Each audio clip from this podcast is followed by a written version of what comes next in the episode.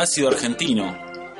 Bueno, el día de hoy eh, vamos viene returbia la sección hoy, ¿no? y es fuerte, es Sí, una historia sí, sí. fuerte y hay cosas que cuando yo estaba leyendo la, la historia de estas dos señoras que vamos a hacer la historia de las monjas francesas desaparecidas, hay hay cosas que son totalmente surreales de lo sádicas que son. Es como es fuerte, es muy fuerte una parte de la historia. Que es una historia bastante conocida, pero no... eh, No, no, no conocida, es decir, reconocida pero no conocida en exacto, reconocida, pero no conocida. Ahí está. Bueno, estamos hablando de Leonid Duquet y, y Alice Damon. Leonid Duquet nació en la, digamos, en la región de Doubs de Francia y Alice Dumont también en la región de Doubs de Francia. Dos chicas de familia muy católica eh, hicieron, bueno, eh, la formación como monjas y en 1949 eh, primero Leonid Duquet que era mayor, se unió a, eh, a la congregación de las misiones extranjeras de París y después en los 50 le siguió Alice Dumont. Rápidamente, dentro de esa organización, estas dos monjas francesas van a traer una amistad y juntas deciden participar de una misión que venía acá a Sudamérica a realizar tareas de evangelización y educación en catequesis para personas con discapacidades. Si ellas se van a se van a instalar en la localidad de Hurlingham y ahí, paradójicamente, trabajando con Ismael Calcaño, que sería el primo político de Rafael Videla. Ellas van a conocer más joven de lo que era cuando asumió como presidente de facto a Rafael Videla porque él tiene un hijo con capacidades, con capacidades especiales y ellas iban a ser las encargadas de ayudarlas en la catequesis y en la Ah, forma- eso no lo sabía. Por bueno, eso es un, un dato que me pareció bastante raro en su momento. Mucho no le sirvió, ¿no? Conociéndose. No, no le mucho no sé.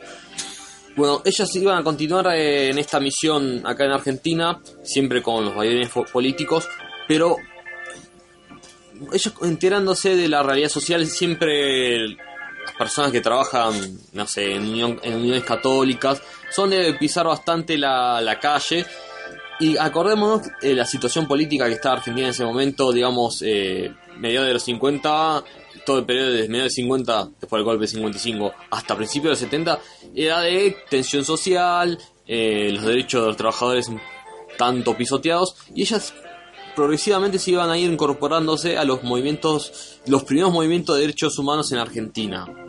Tanto así que eh, Alice se iba a, a enlistar en una misión evangelizadora a Corrientes, que en realidad iban a investigar una serie de, de, de crímenes contra, trabajador- contra los trabajadores de la caña de azúcar en Corrientes. Ellas iban a investigar. Ellos iban a investigar. Alice. Se enlistó en esta misión evangelizadora que la meta en realidad era investigar qué pasó con una serie de delegados de los trabajadores de caña de azúcar que tenían la sospecha que lo habían sido habían sido desaparecidos por la policía encargados por los dueños del campo de azúcar. Mientras tanto, Leonic se fue a Neuquén a también evangelizar el sur. Ocurre el golpe del 24 de marzo de 1976. Tanto Alice como Leonic se instalan en Capital Federal bajo lema que acobardarse hoy sería de cobardes, callarse hoy sería de cobardes. Ellas van a empezar eh, a investigar todos los, los crímenes de lesa humanidad que empezaron ya desde antes a ocurrir. Se contactan con Azucena Villaflor, que sería la fundadora de las Madres de Plaza de Mayo, También desaparecida unos años después. Perdón, perdón, estoy Perdón. perdón, perdón. van a empezar a hacer las primeras investigaciones de los desaparecidos, eh, los paraderos, las supuestas eh, que todavía no se conocía del todo, los chupaderos. Tanto así que eh, el 10 de diciembre de 1977, justo ese 10 de diciembre es conocido mundialmente por ser el Día de los Derechos Humanos, iban a publicar, eh, publicaban en La Nación una solicitada pidiendo por los desaparecidos. Pero ya el 8 de diciembre se puso en marcha una operación por eh, encabezado por Alfredo Astiz. Astiz había logrado, se había logrado infiltrar dentro de la organización de Alice y Leonic como colaborador. Utilizaba un, un nombre falso, falso llamado Gustavo Niño. Que él, que él decía que tenía un hermano desaparecido, ¿no? Claro. Él, bajo esta excusa, se logra infiltrar en esta organización de las monjas para enterarse de lo que estaba sucediendo ahí, que qué tan avanzada tenían ellos la investigación. Entonces ellos, él se acerca con este nombre falso, se hace topo, digamos. Y el 8 de diciembre, dos días antes de que se publique la, la solicitada, un grupo de tareas se, se infiltra en la iglesia de Santa Cruz y se lleva preso a Alice, la menor de las monjas. Se lleva preso junto a otras 12 personas más. en- dentro de esas estaba, en 1977 estaba Azucena Villaflor. Era una iglesia que está a lo que es ahora San San Cristóbal. Cristóbal, ¿no? sí. Eh, Leonic en ese momento estaba en, en un convento de lo que sería Ramos Mejía. No, se, no sabe nada en ese momento de qué está pasando con Alice.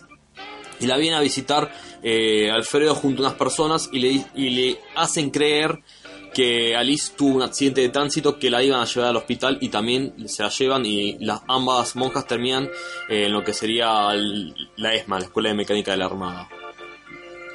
Rápidamente, eh, eh, personas cercanas a la organización denuncian la desaparición de esta persona, Susana Villaflor, tanto así que un- eh, una de la organización se acerca hasta el consulado de Francia y denuncia, dado que ellas sean ciudadanas francesas, denuncian su desaparición ante las autoridades del consulado.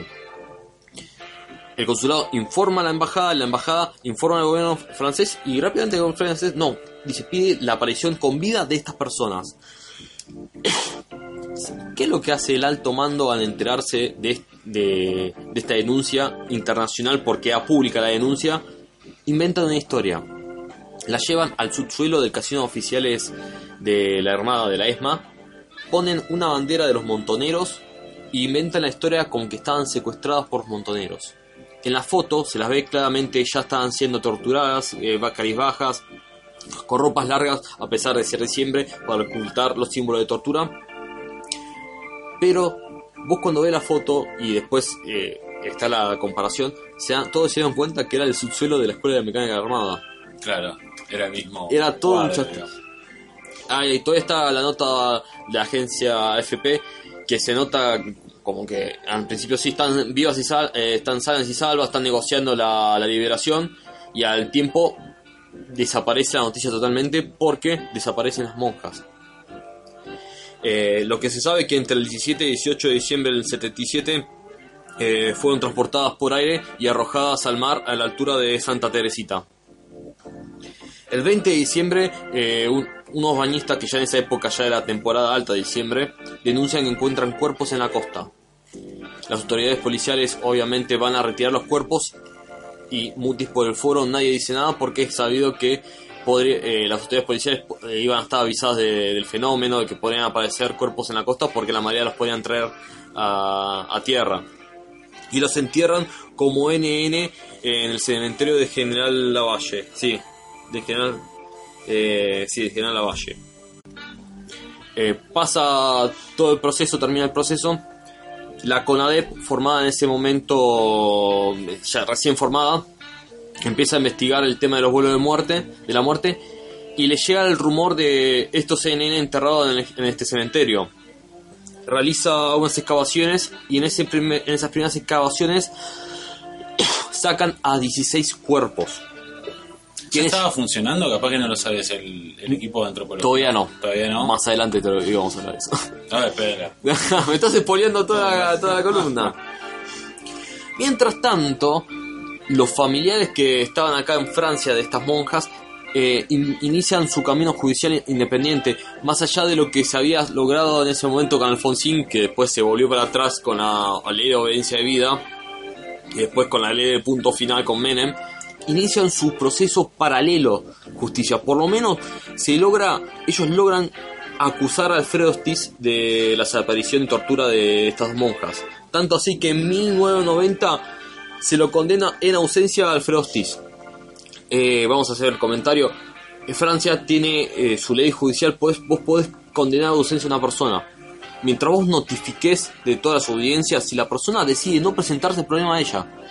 Las, la- las, las pruebas y la investigación siguen su curso normal. Claro.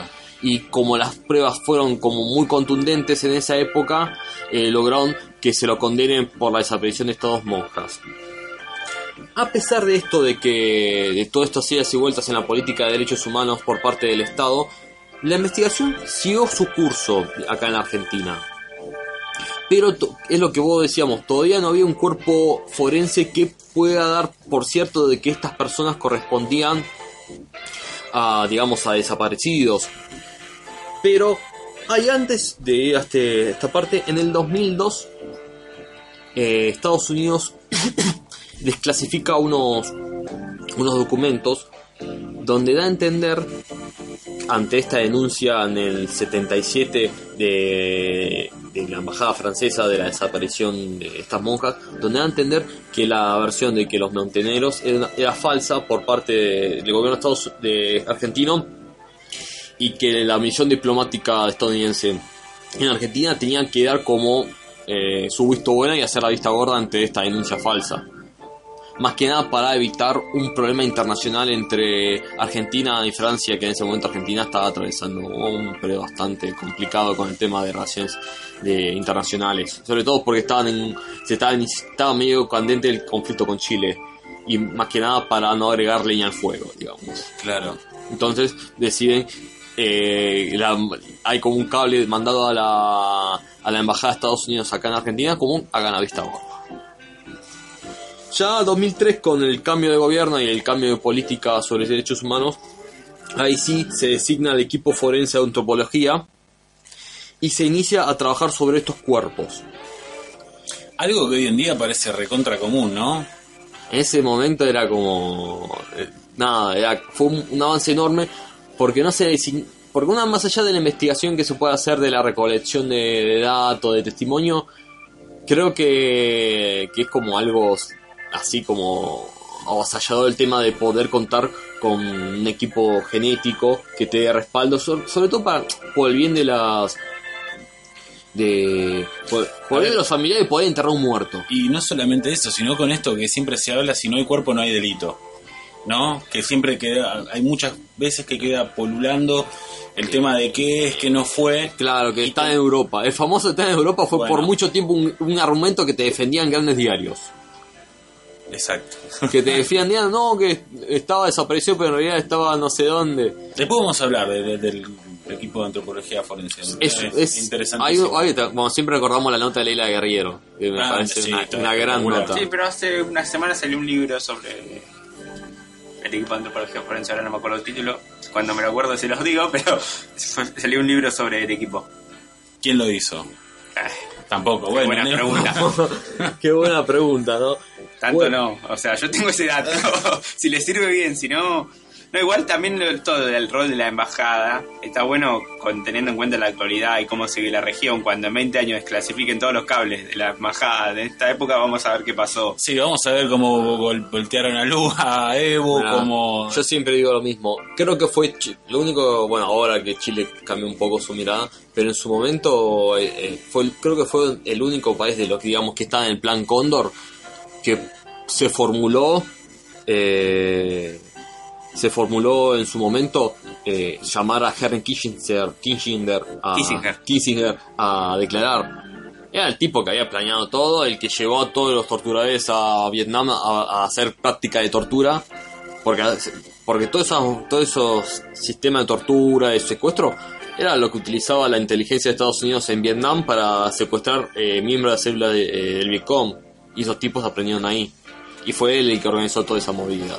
Y en estos años el tipo sigue a- cada tanto poniendo columna de opinión en, en New York Times. Es, es medio, es bastante loco que nunca se, nunca se lo pudo llevar a un tribunal al chabón ese. Y recibió en su momento el premio Nobel de la Paz y toda la pedrata. Sí, además, más allá de la parte nefasta, la tiene muy clara. Eh, fue el Sí. primero que vio venir a China y lo advirtió, bueno, mucha bola no le dieron. En cuanto al equipo, el libro que les mencionaba se llama La muerte es el olvido de Felipe Celesias. Narra los inicios del equipo de antropología eh, desde 1983 hasta lo último que están haciendo es la guerra de Malvinas, los soldados que no, no, no fueron identificados y están enterrados allá en el cementerio en Malvinas. Bueno, eh, empieza, bueno, en 2013 empieza a intervenir el equipo de antropología forense. Eh, empiezan por esta pista de 16 cuerpos y empiezan a comparar con desaparecidos. eh, conocidos que se, sabía que habían, eh, eh, se habían sido, digamos, cruelmente descartados por estos vuelos de muerte, que como se, los, sac- se sacó los cuerpos de esa forma. En 2005... A ver, no- vamos a recordar cómo eran los vuelos de la muerte, porque quizás no queda muy claro, o es la primera vez que lo escuchamos Bueno, estás del otro lado. El vuelo de las muertes consentía un sistema, un proceso sistemático de, digamos, de desaparición de las personas, que se, las, eh, se les inyectaba fármacos para dejarlos totalmente en como un estado de trance, casi zombie, y no darse cuenta de lo que estaba pasando. Se los subía a un avión y se los arrojaba en mitad del mar. Así de simple. Eh, bueno, ellos empiezan a investigar, empiezan a hacer nuevas excavaciones sobre este cementerio de General Lavalle y se encuentran una nueva hilera de cuerpos una sobre la otra. Fueron apilados y así enterrados. Se encuentran eh, una cantidad importante de cuerpos y a través de una muestra de sangre de, un, de unos sobrinos de Leonic, eh, a ver si siempre estaba diciendo Leon, eh, Leonic Duquet, se logra identificar el cuerpo de, de esta monja. En cambio, ese Lealis al día de hoy todavía no se ha podido identificar. En el año me dijiste 2005. 2005. Bueno, para los que dicen que esto siempre es un revanchismo, son cosas que pasaron hace menos de 20 años, ¿cuánto? 15 años. Sí, bueno, el cuerpo se, se le dio sa- eh, santa sepultura en la iglesia de Santa Cruz. Y hubo, se leyó una carta de Jacques Chirac, que era en ese momento primer ministro de Francia, que reconocía la lucha de las madres del Plaza de Mayo en, en la búsqueda de verdad y justicia. ¿Y el cuerpo quedó acá o fue trasladado a Francia? No, se quedó enterrado acá, en la iglesia de Santa Cruz. Bueno, una historia... Ah, y, y también sabes lo que se escuchaba en ese momento, que había un chiste que se hacían, eh, que se- era un chiste que se hacía eh, constantemente, que la gente que estaba en la ESMA, hablaban siempre de la referencia de las monjas eh, voladoras. Sí, tan cínicos e hijos de puta como fueron. Sí. Era como un chiste recurrente entre ellos que nunca se entendió bien en qué se trataba y bueno, años después todos se enteraron de la joda, me parece. Sí. Así que bueno, este fue eh, el ácido argentino de hoy. Bueno, me pareció espectacular, eh, potente y emotivo. Nos queda pendiente, eh, vamos a hacer el del el equipo de antropología muy pronto y quizás podamos sacar a alguien también. Estaría muy bueno. Estaría muy bueno más o menos para ir cerrando el año que nos queda muy poquito. Vamos con una canción y luego a la tanda Vuelos de Bersuit Bergarabat.